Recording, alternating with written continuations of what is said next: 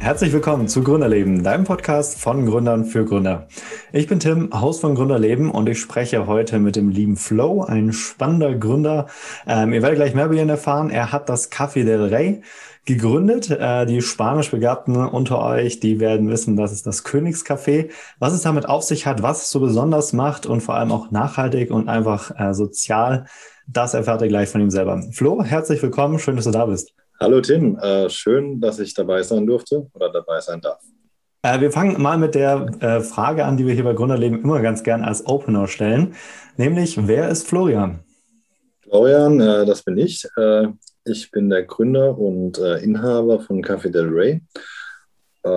ich habe 2018 die Vision gehabt, mit Kaffee die Welt zu verbessern und zu verändern und bin dann seit 2019 äh, im April äh, am Markt und äh, habe da mit Spezialitätencafés mich in eine äh, Nische sozusagen verfrachtet und möchte dem äh, den, der Menschheit so ein bisschen was Gutes tun und äh, Kaffee näher bringen, denn Kaffee verbindet und es gibt so viele Kaffees auf dieser Erde, die man probieren müsste oder sollte Darum gibt es auch bei mir verschiedene Sorten für jeden Kunden einen, den individuellen Kaffee. Mhm. Klingt schon mal spannend. Fangen wir mal mit dem an, was du gerade angeteasert hast, nämlich 2018 ging es los, hast du gesagt. Wie kam das? Du hast gesagt, da kam der Einfall, aber bist du da einfach mal aufgestanden und hattest die Idee, okay, das mache ich jetzt? Oder wie kam es dazu? Ähm, nee, also die Idee kam schon äh, viel früher. Äh, ich beschäftige mich schon seit ja, 2007 ungefähr mit Kaffee äh, noch während meiner Bundeswehrzeit. Habe dann äh, da langsam äh, angefangen, Röstereien auszuprobieren, verschiedene Kaffees auszuprobieren. Ähm, und das hat sich dann über die Jahre immer ver, äh, verändert, beziehungsweise ähm, habe ich weiter Kaffees ausprobiert und irgendwann ist dann der Punkt gekommen, so nach meinem Studium und Anfangszeit äh, beim Finanzamt, hm, du könntest ja was machen äh, und mit den Kaffees bin ich jetzt nicht so zufrieden, die gerade aktuell auf dem Markt sind. Die sind jetzt nicht nach meinen Werten. Und dann war es so, ja, dann kann ich ja für mich einen eigenen Kaffee kreieren, den ich jetzt erstmal nur für mich privat nutze. Habe dann äh, meine äh, Kontakte aufgebaut zu den Bauern, zu den Logistikern und zur äh, Rösterei. Habe dann äh, mich auch angefangen äh, fortzubilden im Bereich Kaffee und äh, ja, dann habe ich die, äh, die Profile entwickelt für meinen Kaffee und irgendwie haben dann meine Freunde gemeint, hm, das ist ja eigentlich eine coole Idee und äh, warum bringst du das nicht so auf den Markt? Und dann war das so Anfang 2018, ja, okay, gut, dann, wenn ich ein Unternehmen gründe, dann äh, will ich das äh, für eine große Masse und will auch was da, äh, dafür bewegen oder damit bewegen. Und äh, weil mir Nachhaltigkeit und soziales Engagement einfach äh, sehr wichtig sind, äh, war das dann, äh, wurde das dann zu Café del Rey, Café des Königs. Und der Name heißt, äh, ist eigentlich auch so, ähm, dass nicht der, äh, der König als Monarch dargestellt wird, sondern der, der König, der mit, seinen, mit seinem Volk sozusagen äh, was bewegt und was verändert. Denn nur wenn man gemeinsam äh, was anpackt, dann äh, kriegt man auch seine äh, oder die Ziele von allen mit. Also man kann mhm. da viel mehr mhm. bewegen, wenn äh, man gemeinsam an einem Ziel und da ich meiner der festen Überzeugung sind, dass meine Werte, die ich äh, verkörpere mit der Maike und persönlich, äh, für uns Gesellschaft in, in Zukunft sehr wichtig sind, war das halt, war das der, der Knackpunkt, warum ich auf den Namen gekommen bin. Mhm. Ja, klingt auf jeden Fall nach einer schönen Metapher. Nimm uns da mal mit. Wie wird dieser König in Bezug auf dich und dein Unternehmen abgebildet? Ähm, der, der König wird äh, in dem Sinne abgebildet, dass es einfach ähm, so, ich, ich binde die Lebenshilfe bei mir mit ein in die Arbeitsschritte und äh, es ist immer alles auf Augenhöhe. Und ich äh, möchte die, die Leute einfach mitnehmen äh, zu der, der Geschichte von den Farmern, zu den Verpackungen, äh, zu den ganzen Produktionsschritten, dass einfach die, die volle Transparenz da ist und dass jeder sozusagen daheim sitzen kann, seine Tasse Kaffee trinken kann, seine individuelle, mit seinem individuellen Kaffee und dabei aber gleichzeitig weltweit was Gutes tun kann. Also das mhm. mit gemeinsam in eine bessere Zukunft sozusagen. Mhm. Also sowohl im Aspekt Nachhaltigkeit, aber auch im Bereich Sozialen hast du mir schon vor der Podcastaufnahme verraten, richtig? Ja, genau. Mhm. Wie genau? Was hat es damit auf sich? Ähm, du meinst den sozialen Faktor? Genau. Mhm. Ja. Ähm, der soziale Faktor, das, äh, wie ich ja gerade erwähnt habe, äh, ich binde die Lebenshilfe zum Beispiel mit ein, die meine äh, Taschen bedruckt, meine Versandkartons bedruckt, meine Tassen bedruckt äh, oder die Etiketten von den Kaffeebeuteln beklebt. Ähm, ich habe selber im in meinem Unternehmen äh, eine Person mit 100% Beeinträchtigung. Und ich sehe hier einfach äh, eine, einen Mehrwert, äh, denn äh, hier ist so die Gemeinschaft, hier ist es ein, ein, Wohlbefinden für die Menschen und ich möchte hier auch weitere Projekte fördern, wie ich letztes Jahr zum Beispiel in Guatemala habe ich äh, 100 Pharmafamilien äh, für drei Monate ernährt aufgrund äh, der Krise, die keine, äh, nicht direkt die Nahrung gekriegt haben oder keine, äh, keine Arbeit hatten. Und jetzt dann zum 1. Juli äh, startet ja dann auch meine Café del Rey Stiftung, äh, die dann auch zur vollen Transparenz führt. Cool. Was sind die Ziele dieser Stiftung? Die Ziele der, äh, dieser Stiftung äh, sind ähm, die Förderung und Unterstützung von Nachhaltigkeit und Umweltschutz, die Unterstützung äh, von ähm, Minderheiten und besonders äh, Menschen mit Beeinträchtigung, äh, Förderung und Unterstützung von Sport- und Jugendarbeit und äh, Forschung und Entwicklung. Mhm. Okay, also so alles, was uns als Gemeinschaft weiterbringt. Ja, genau, genau, ja. Mhm, cool. Also das heißt, ein Kaffee, der nachhaltig ist, der vor, vor allem sozial gehandelt und auch hergestellt wird. Ähm, individuell hast du auch noch angesprochen, wo kann ich das alles entdecken, wenn ich sage, okay, ich möchte so einen Kaffee unterstützen und damit auch was Gutes tun und an die Welt zurückgeben? Ja, also auf unserer Homepage äh, cafederay.de äh, kann man sich mal die ganzen Kaffees anschauen.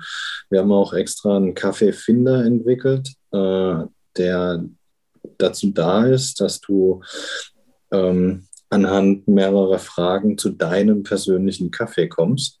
Du kannst mhm. aber auch gerne unsere äh, äh, Service-Hotline anrufen und da wird dir auch geholfen, um deinen persönlichen Kaffee zu finden. Mhm. Ähm, denn jeder hat einen anderen Geschmack. Die einen mögen einen, einen, süßen Kaffee, die anderen einen fruchtigen Kaffee, die anderen wieder einen herben. Und so gibt es verschiedene Geschmacksrichtungen. Und so haben wir unser Sortiment auch äh, äh, ausgelegt, dass wirklich jeder äh, zurechtkommt und seinen Kaffee findet. Wow, also habe ich so auch noch nicht gehört. Also man kann dann sich da so richtig durchklicken, Fragen beantworten und dann kriege ich meinen Kaffee, der mir am besten schmecken wird. Genau, ja. Also es cool. ist eine, eine, noch eine PDF-Datei, wir wollen es aber noch interaktiv gestalten. Aber anhand der, der PDF äh, erkennt man, kommt man ziemlich schnell, also wenn man die Fragen abarbeitet, kommt man äh, in 199 Prozent der Fälle kommt man auf seinen Kaffee und hat dann auch sein, äh, ist dann auch wirklich glücklich. Also unsere Kunden sind da sehr glücklich, auch über den Kaffeefinder und arbeiten sich da immer mit dem zu ihrem Kaffee. Na, glückliche Kunden, das ist ja die Hauptsache. Ähm, gut, dass du es auch schaffst. Also bei dem Kaffee äh, glaube ich es auch. Ähm, nimm uns doch noch ein bisschen mit so in deine, in deine Gründungsphase. Was sind so Dinge, die du vielleicht vom, vom Startup-Leben oder vom Gründungsprozess her nicht so kommen gesehen hast? Also so Überraschungsmomente, wo du sagst, okay, damit habe ich jetzt nicht gerechnet. Ähm, ja, also ich war ja beim Finanzamt und dann kenne ich ja eigentlich die Bürokratie in Deutschland. Äh, aber äh, das hat mich dann doch noch äh, ein bisschen erschreckt, was da an Bürokratie auf mich zugekommen ist. Also vieles war für mich logisch, ähm, aber einiges, wo ich dann sage, okay, also Deutschland ist kein Gründerland, muss man halt ehrlicherweise dazu sagen. äh, es ist einfach zu viele Behörden, die da mitspielen, mithandeln und äh, klar, dass es Vorschriften und Verordnungen und Gesetze gibt, äh, aber man verwehrt vielen Visionären, denke ich, den, den Prozess, weil äh, wenn ich das nicht alles so ein bisschen gekannt hätte, dann hätte man da schon gesagt, so, nee, keine Lust mehr. Also das Bürokratie war einfach der, der, der große Knackpunkt.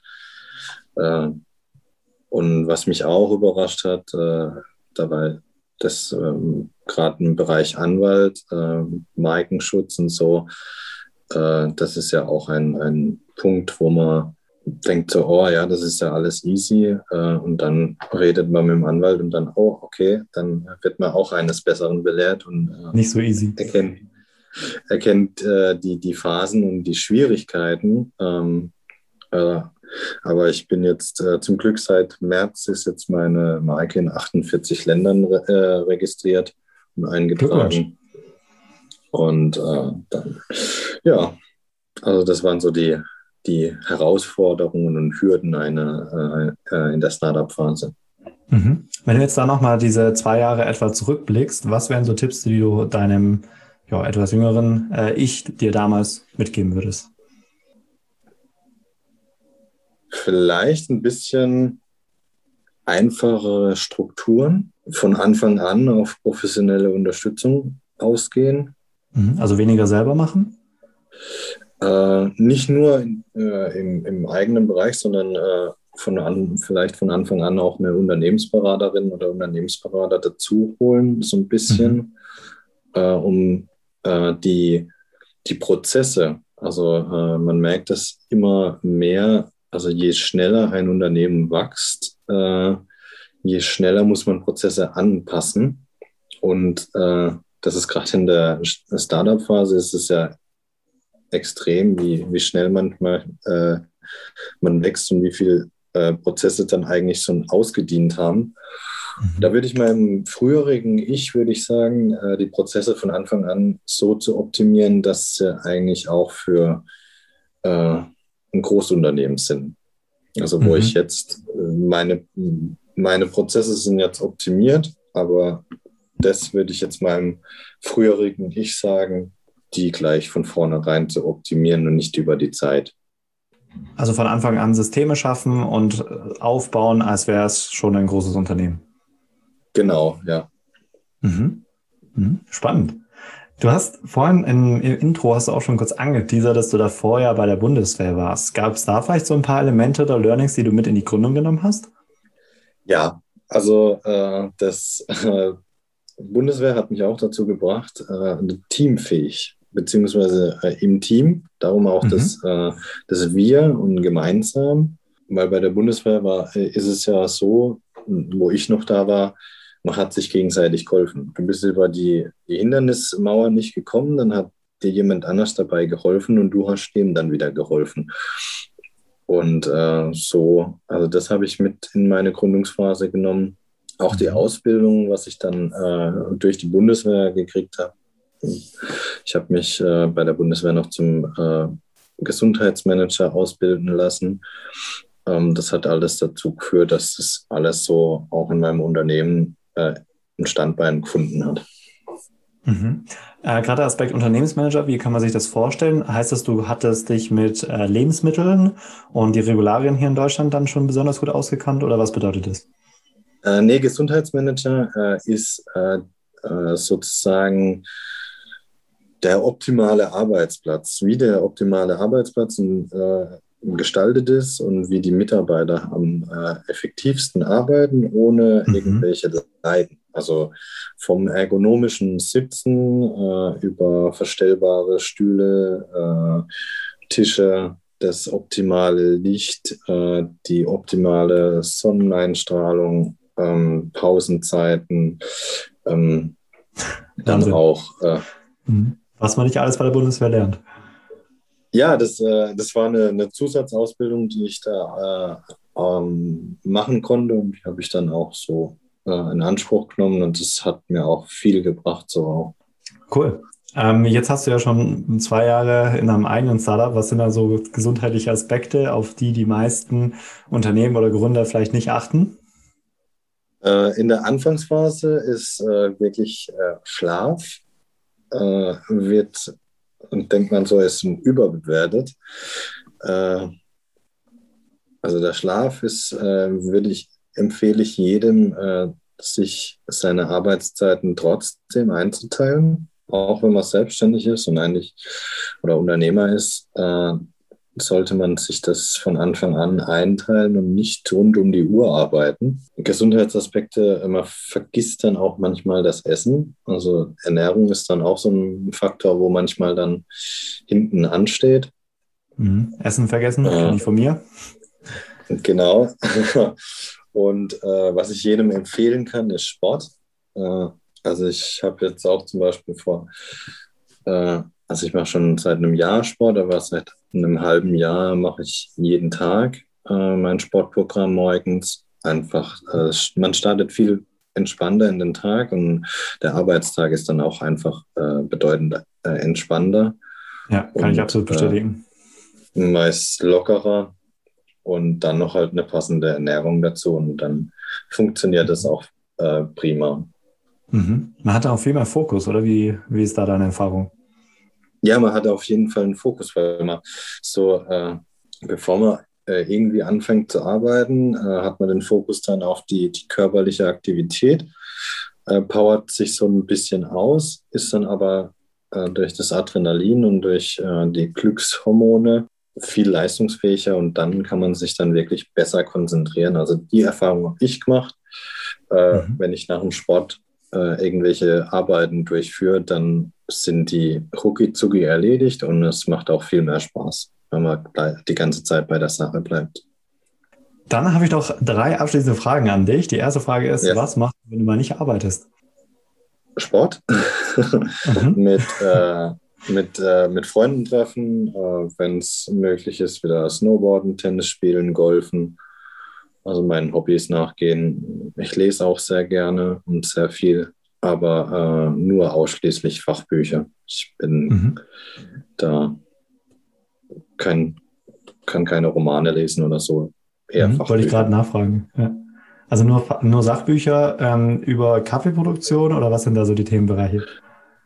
Äh, nicht nur Kaffee, äh, sondern auch zum Beispiel äh, Robin, äh, Robin Buffett, äh, sein Weg und seine mhm. Erfolgsgeschichte, also Börse, Wirtschaft in den Bereichen dann. Also Kaffee, Wirtschaft, das ist so mein Bereich, wo ich die Fachbücher gerne lese und auch äh, regelmäßig.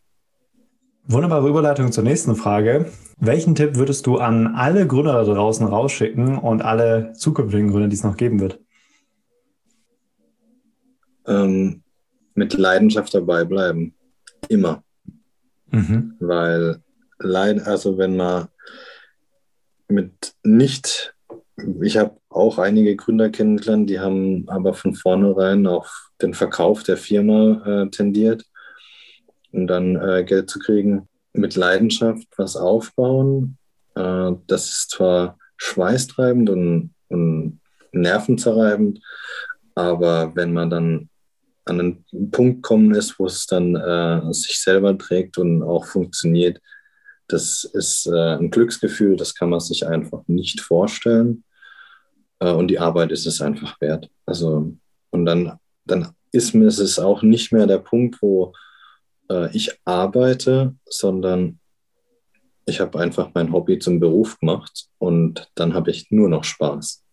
Mhm. Sehr schön. Also dieses mach, was du liebst und du arbeitest keinen einzigen Tag. Ja, genau. Mhm. Sehr schön. Du hast ja schon gesagt, wo man euch findet. Äh, Webseite, die packen wir auch in die Show Notes, kann man einfach draufklicken. Ähm, wo erreicht man dich sonst noch? Also gerade wenn man mit dir und deinem Team in Kontakt treten möchte, wo findet man euch? Wo seid ihr offen für Nachrichten? Also wir sind auf Facebook, Instagram sind wir aktiv, äh, LinkedIn äh, sind wir aktiv. Da kann man uns überall Nachrichten schreiben. Auf unserer Website ist auch unsere äh, äh, Hotline, äh, wo man uns erreichen kann. Äh, man kann uns auch äh, immer gerne eine E-Mail schreiben. Äh, wir sind hier offen und helfen auch gerne. Also gerade auch im Bereich von Kaffee. Find, ich finde meinen Kaffee nicht so oder ähm, Bereich Einstellungssache. Äh, ja, also da sind wir erreichbar. Mhm. Cool. Wunderbar. Packen wir unten in die Show Notes. Könnt ihr einfach draufklicken und mal vorbeigucken. Der Florian freut sich. Florian, ich danke dir für deine Zeit und die Insights. Welche abschließenden Worte hast du noch an die Zuhörer da draußen? Sei immer du selbst. Sehr schön, wunderbar. ihr habt es gehört, seid immer ihr selbst und ich wünsche euch noch einen ganz schönen Tag. Macht's gut. Ich wünsche euch auch noch einen schönen Tag äh, und danke fürs Interview, Tim. Äh, schönen Tag, danke.